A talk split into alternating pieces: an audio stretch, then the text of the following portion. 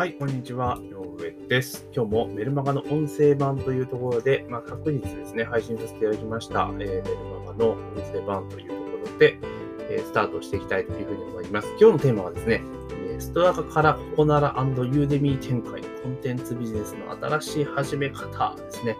まあ、これをテーマにちょっとね、今日はお話をしていこうかなというところでございます。まあ、メルマガのね、ちょっと深掘り版というところで。まずですね、ちょっと告知をさせていただきたいというところなんですけど、今度の日曜日ですね、8月の何日だ ?8 日かな？うん。日曜日のね、夜は、えーちょっとね、開けといてください。予定です。開けといてくださいっていうお話です。で、まあ、ちょっと最初ね、余談なんですけれども、まあ、ストア活動をずっとね、やっている中で、結構最近ですね、ツイッターにですね、いろいろ、えーこんなレビューもらいましたとかね、こんなことやってます、こんな目標やってますっていうのを結構ね、つぶやいているんですよ。ツイッターで。で、えーで、ツイッターでね、結構つぶやいてると、あの、ハッシュタグでね、ストアカ講師とかストアカとかつけてると、意外にですね、あの、ストアカの公式アカウントのツイッターアカウントがですね、えチェックしてくれていて、まあ、いいねつけたりとか、リツイートしてくれたりとか、コメント入れたりとかしてくれるんですよね。で、そうすると何が起こるかっていうと、まあ、結構私、ツイッター自体そんなフォロワーいないので、拡散してもらえるっていうメリットがあると。で、まあ、完全にですね、その、なんていうの、ここでちょっと、ね、ストアカのこういろいろ宣伝とかアピールとかしといたら、まあ、あわよくばね、ストア ストアカの人にもちょっと、ちょっと覚えてもらって、で、まあ、ストアカの、あの、メルマガとかにね、えーいっぱい紹介してもらえたらいいなっていう下心ありありの状態でですね、まあ、そんな活動をしているんですけれども。で、まあ、ふとですね、まあ、フォロワーさんどんな人がいいのかなって見てたら、なんとですね、ストアカの社長さんまでフォローをしていただいてまして、まあ、びっくりしましたね。私からフォロー行ったわけじゃなくて、フォローしてくださっていたみたいで、もうすぐにフォローバックしたんですけども、やばいなというところで、まあ、下手なこと言えねえなって逆にプレッシャーを感じながらもやってるんですが、やっぱり今、あのどこのあのプラットフォームとかでも結構そのツイッターとかに公式なアカウントとか持ってますから、当然、えー彼らに対してメリットのあるような、えーつぶやきとか投稿とかしていけば、当然注目されるのは言うまでもないので、まあ、ネガティブなこと投稿したところで何のプラスもないですから、まあ、特に自分がね、え使わせていただいているプラットフォームに関しては、やっぱね、そこが儲かるというか、人が集まれば自分のところにも当然プラスアルファになりますので、まあ、積極的に応援をしていこうかなというふうに思っております。まあ、とにかくストアカー今おすすめなので、今日の話も伝わっていきますけれども、まあ、おすすめなので、まあ、ぜひね、やっていってもらいたいなと思います。よかったら Twitter のアカウントもフォローしてくれると嬉しいです。で、まあ、今日のね、ストアカーのここならユーデミー展開、コンテンツビジネスの新しい始め方っていうところなんですけれども、あの、私結構ですね、メルマガで以前からちょっとお話をよくさせていただくんですが、もう本当に今の時代、個人の人がビジネス始めようと思ったら、個人ビジネスね、始めようと思ったら、もう鉄板な手法は、もう先生業とコンテンツビジネスのこの掛け算ですね。もうこれがもう鉄鉄板です。はい。ほぼ失敗しないでやれます。はい。で、先生業っていうのは、要は人に物を教えるっていうところですよね。これとコンテンツビジネスをミックスさせると、もうほぼほぼですね、頑張れちゃうぞと、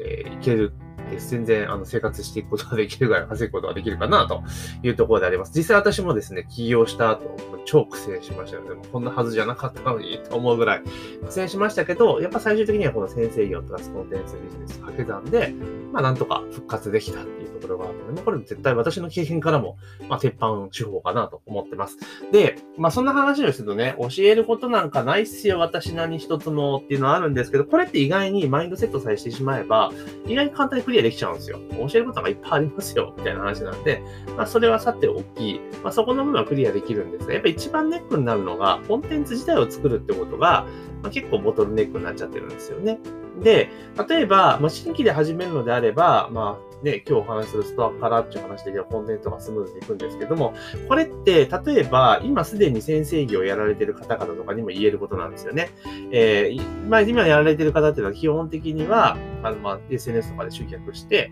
で、まあ、高単価の個別コンサルとかを、まあ、セールスして、えーそこで、まあ、販売して、えーまあ、高単価ですから、えー数件取れば、もう全然 OK みたいな感じでやってるんですけども、結構それもですね、個別セッションっていうところで、まあ、いろいろね、直接1対1で話してってことやってるんだけども、これって結構、あの、何人も何人もクライアントさん抱えてると、絶対起こり得る問題が、同じことを何度も話さなきゃいけない問題ってあるじゃないですか。いろいろノウハウとかやり方とか教えてるとね。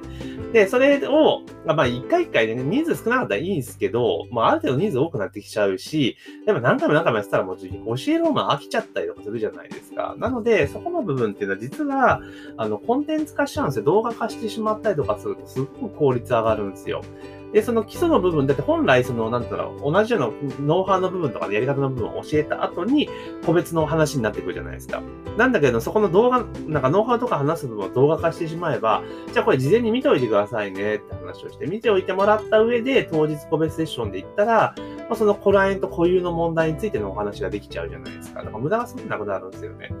で、だから、その、なんだ今までレクチャーしていた部分っていうのをカットできるから、まあ、その分、クライアントのなんていうかな、個別の事象に対してのレクチャーする時間に充当すれば、当然ね、クライアントの例が上がる率ってめちゃめちゃ上がってきますよねってことだし、まあ、その時間を変え変えないのであれば、受けられるクライアントの上限っていうのは変わってくるんですよね。メリットだらけなんですよね。なんですけど、やっぱ皆さんコンテンツ作り中はすごく苦手っていうのがあるんですけども、やっぱり始めた方がいいですよというお話です。で、もうとにかくですね、繰り返しになるんですけれども、今から起業したいとかね、会社員やられてる方々で、まあ、起業していぞという方とか、あとは、まあ、資業とかね、何々市っていう免許取ったらもう仕事はバンバン入ってくるぜっていうね、淡い期待を抱いていて、実際免許取ってみたらもう全然じゃんみたいな、集客できねえしとか困ってる方とかにはもうこの、えー、ストア化からのここならユーデミ展開っていうのは超おすすめです。で、えー、結局なんでね、あの、こう、先生業とかっていうとすごくいいんですよ。先生業いいんですけど、最初のスタートアップの中でみんなの二の足を踏むかっていうと、結局ですね、私、実績がないから問題なんですよ。実績があるなし問題って思ってくるわけなんですよね。いや、教えたことないしとか、えー、クライアントの実績がないし、そういう問題になっちゃうんです。もうそんなに言ったら一緒できないんですけど、でも誰しも最初はゼロ実績の状態からスタートしているっていうのはね、もうこれ多分耳タコ状態で聞いてると思うんですけれども、あの、最初はね、発体で行くしかないんですよ。ぶっちゃけた話。まあ、とはいえ、あの、発体でってできる人はいいんだけど、できない人がほとんどなので、じゃあどうしたらいいのかっていうと、このストアカからココナラ Udemy っていう展開がおすすめなんですね。で、あの、本当はね、あの別にコンテンツビジネスから展開していってっていうところでもいいんですけれども、ただそのいかんせん最初のコンテンツ作りっていうのができない人があまりにも多いので、ま、だったらストアカから始めるのがいいなっていうのが最近の結論です。で、まあいろんなメリットを考えるときストアカの方が全然いいんですけれども、で、なんでかっていうと、ストアカの場合って、要は講座の企画ですよね。自分の得意とか他の人にちょっと優れてるぞと思うことを、まあ講座にしていって、それを知らない人に教えるだけですよね。だから万人に教えるんじゃなくて、そのことを知らない人で必要にしている人に教えるだけでいいんですよ。だからそうすると一気にハードルが下がるので、まあこんなのできるかなっていうのが結構範囲広くあるんですよね。で、それを、まあ講座のこんなことを教え、まあこんな悩んでる人に対して、こんなことを教えてます。で、これ学んでいただいたらこうなりますよっていうのを募集ページに書くだけなんですよ。で、えー、募集ページに書いて、それを公開始めたら、あと予約が入ったら講義するだけですよね。で、当然講義するときにはスライドがいるので、まあスライド作るわけじゃないですか。たらもうコンテンツのベースできちゃうんですよね。で、販売ページみたいなのもできてるわけじゃないですか。で、それで実際講座をやっていったら、まあ、実際それを元に話すわけですよね。で、何回も何回も講座こなしていったら、ある程度そのお客さんの声とかもね、レビューとかも入ってくるから、改善ポイントとかも分かってくるので、まあ、どんどんどんどんレベルアップして、ブラッシュアップが進んでいく。ってなった時に、もうだってスライドデータあるわけじゃないですか。で、実際何回も喋ってるじゃないですか。で、さっき言ったそのコンサルの時にノウハウとかをこう何度も何度もオウム返しのように伝えるっていうことを考えると、コンテンツ化した方がいいですよねって話と一緒じゃないですか。それコンテンツ化しちゃうんですよ。で、ストア化は当然ライブでやらなきゃいけないから、そのままのスタンスでやっていくんだけれども、コンテンツ化したものをじゃあどこで売るかって言ったら、ここならで売りゃいいんですよ。はい、ここならで売ればいいんですよね。で、売っていくというところですよね。で、そんな活動をどんどん進めていけば、当然ここならでの活動を進めていく中で、講座の横展開というのは絶対必要項目になってきますので、まあ、同一テーマに関してで結構いろんな関連講座できてくるわけじゃないですか。で、それで全部受講実績が、まあ、積み上がっていけば、まあ、さっきと同じようにね、あの、あれじゃないですか。ここならとかに商品化していくわけですよね。で、ある程度数ができたら、それを束にして、こう、あの、それこそコースにしちゃうんですよ。短編講座じゃなくてコースにしちゃうんですね。で、コースにしてどうするかって言ったら、 Udemy に公開するんですよ。 Udemy に公開するんですよ。で、なんで Udemy なのかって、 Udemy で公開しちゃえばほっとほっときゃいいんですよ。もう何もしなくていいので。で、それでちょっとですけど売り上げが入ってくることを考えたらいいんですよね。っていうことなんです。で、そういうふうにしていけば、コンテンツも作ることができると。で、でここでですね、ストアカの活動を続けていって、で、かつ、えココナラでも売って、 Udemy でもやっていくと、えその中でそれぞれにですね、レビューが溜まっていくんですよね。レビューが溜まっていくわけです。で、えっ、ー、と、ストア化ってすごくお客さんの層がいいので、まあ、基本的に変なお客さんいないし、レビューやれることがないのは大前提なんですけど、ここならちょっと若干そうでもないんですよね。ちょっと民度低いお客さんいたりとかするので、ちょっとめんどくさいところはあるんですけれども、ただ、入り口がストア化で、ストア化の受講生さんが比較的ちゃんと高評価をつけている講座であれば、あの、ゆうで、えっ、ー、と、なんだ、え、ここならで公開したところで、レビューを荒れることはほぼないです。まあもちろん把握設定間違えなければの話ですよ。えー、ないです。で、あと同時に、そこまで質の高いものを束にしてユーデミに出してた。ユーデミの評価も下がることはないです。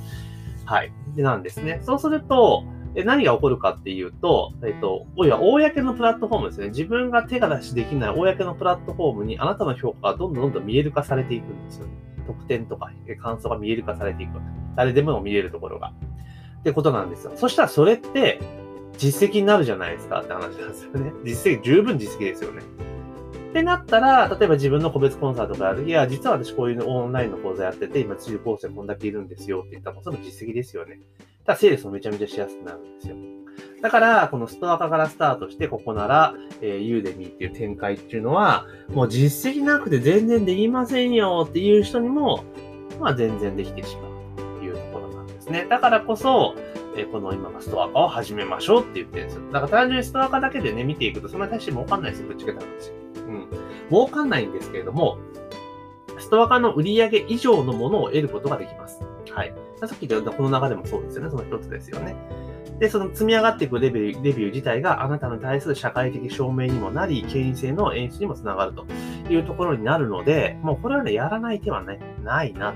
というところが、え、正直なところでございます。だからや、やった方がいいんですよ。で特にこれから、えー、まあ今ってね、わざわざ会社辞めてですね、あの、起業してってことやんなくたって、副業が認められてる世の中になってきてますから、それこそ空いている週末の時間とか使って先生業デビュー全然できますし、それこそ今テレワークとかになってれば時間ってめちゃめちゃ余ってるはずなんですよね。以前の通勤時間とか絶対浮いてるから。からそんな時間を使って先生業デビューをしていくっていうのは全然あり。で、まず都会でストアから始めていく。で、ここの後かやっていく。で、ユーデミまで展開する。で、そんなん多分やってたらですね、それこそ月10万円ぐらい普通に稼げるようになります。すぐに。うん。10万円ぐらいいくようになります。で、10万円ぐらいいくようになったら、結構懐に余裕があるじゃないですか。ね。で、そんな時に結構自信持った要は、えー、そ受講者の声も増えてきて、受講実績も増えていって、で、売り上げが10万とか上がっていったら、それって結構もう超実績だし、あの、会社員で副業やる人にしてみりゃ、めっちゃなんか多分興味あるじゃないですか。で、今度はそういったことや自分がやってきたことをちょっと整理して、それを個別コンサルで売ったらいいんですよ。30万とか40万ってね。だって自分のやってることを教えるだけだからもう超簡単じゃないですか。で、自分がやってることを教えるっていうのもストア化とかでその流れての経験済みなので、っていうことですよね。で、今度はそうやって個別コンサルで教えるようになってったら、当然コンサルって30万とか50万とか結構金額がアッパーになってくるの、高くなってくるので、なかなか買えない人も出てくるじゃないですか。したらそれ動画収録してコンテンツしたらって話ですよね。ダウンセルで売れますよね。って言ったらもう、その時点ですげえコンテンツビジネスでめちゃめちゃ稼ぐ人にもなってるわけなんですよ。だからこの流れっていうのがすごく私はおすすめですし、まあ今、資料とか先生業やられてる方なんかもやっぱ積極的に導入すべきかなというところなんですね。で、そのとっかかりとしてやっぱストア化使うのが、まあ、ストア化から新規の集客も取れますので、まあ、すごくおすすめかなというところで、えー、ございます。なのでね、この話を聞いて、お、すげえぞ、ちょっとこれめっちゃ興味あるぞっていう方はですね、あの、音声の概要欄にですね、あの、フォームのリンク貼っておきますので、そちらにちょっと登録をしておいてほしいなというところと、あと、繰り返しになりますけど、今度日曜日ですね、日曜日の晩にですね、まあ、ちょっとストア化興味ある人だったら素敵なご案内ができるかと思いますので、まあ、時間を空けといていただけたらなというのと、さっきのね、この登録しといていただいたらそこにご連絡しますので、まあ、ぜひね、登録をしていただけたらなというところでございます。で、えー、今日の話を聞いてですね、あ、ちょっとこれいいなとか、ちょっとまた補足聞きたいなって方はね、LINE とかからね、ちょっとご質問いただけたらなと思いますし、えー、ちょっとためになったぞっていう場合はですね、こうレビューとか書いていただけると非常にありがたいなというところでございます。はい、レビューとかね、ぜひ書いていただけたらなと。そもそもあとね、購読をぜひお願いします。このポッドキャストね、購読をしていただけると、まあありがたいなというところでございます。で、今日も何気にですね、結構ノウハウ話してるわけなんですよね。はい、あの、コンテンツビジネスの始め方っていうのは、あの、そうから始めてこんな感じで進めてたらいいですよってことをさりげなく言っているので、これってあの、まあ、文字でも伝えてるんですけれども、音声版の場合はやっぱ行間がね、こういう解説を加えるので、よりわかりやすくなってるかと思います。で、これ本当ね、束にしたらね、あの、教材として数万円で売れるぐらいの、